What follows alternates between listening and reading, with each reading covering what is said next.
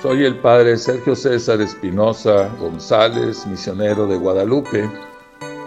Quiero ante todo desear a todos nuestros bienhechores, madrinas y padrinos una muy feliz Navidad. Comento para ustedes la intención del Santo Padre para el mes de diciembre, por las personas con discapacidad.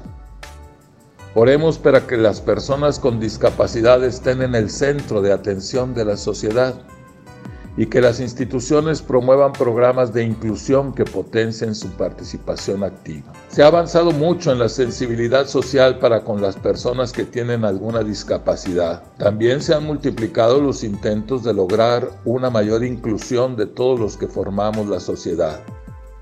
Hablamos de capacidades diferentes.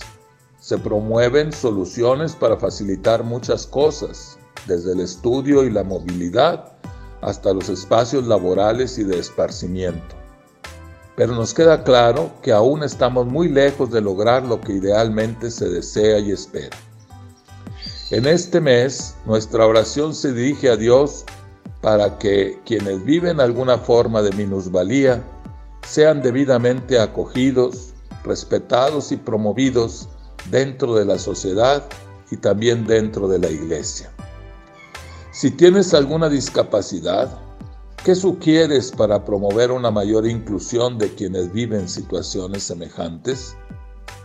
Si conoces a alguna persona con discapacidad, ¿qué puedes hacer para que su vida sea más fácil y mejor?